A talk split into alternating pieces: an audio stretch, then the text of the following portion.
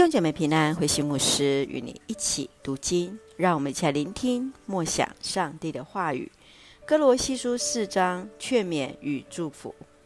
哥罗西书四章是保罗在书信最后伦理的教导。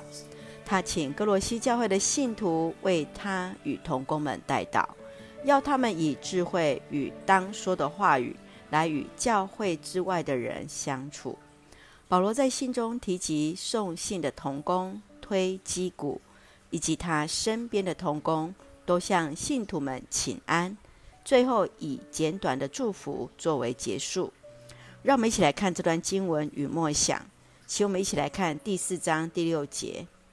讲话要温和风趣，好像用盐调和。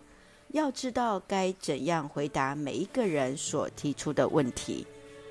保罗劝勉信徒，要他们对自己的祷告恒切，对上帝常存感恩的心；对外则是要把握机会做见证，有智慧回应每一个人所提出的问题。保罗也为他们祝福祷告。求上帝使他们信心坚定，成为信仰成熟的基督徒，有智慧为主传福音。最后，保罗也邀请信徒为他祷告，尽责地将这基督的奥秘阐明出来。亲爱的弟兄姐妹，你会用什么样的话语向人传福音呢？面对非基督徒向你提出信仰的问题与挑战，你如何掌握话语的智慧？哦，如同盐来调和，使人来明白主的话语呢？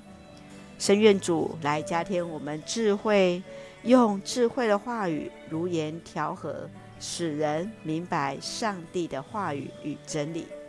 让我们一起用第四章第二节作为我们的金句：你们祷告要恒切，且要警醒，对上帝存感谢的心。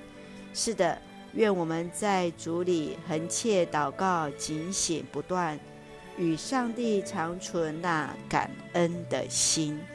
让我们一起用这段经文来祷告。亲爱的天父上帝，赐给我们主的话语，成为我们生命的力量。求主教导我们如何为彼此祷告，谦卑寻求主的心意，使我们得以用智慧的话语为主传福音。愿主保守我们的家人身心灵健壮，使我们所爱的国家台湾行在主的话语中，使用我们做上帝恩典的出口。感谢祷告是奉靠主耶稣基督的圣名求，阿门。亲爱的弟兄姐妹，愿上帝大大赐福我们，使用我们来成为上帝恩典的出口。大家平安。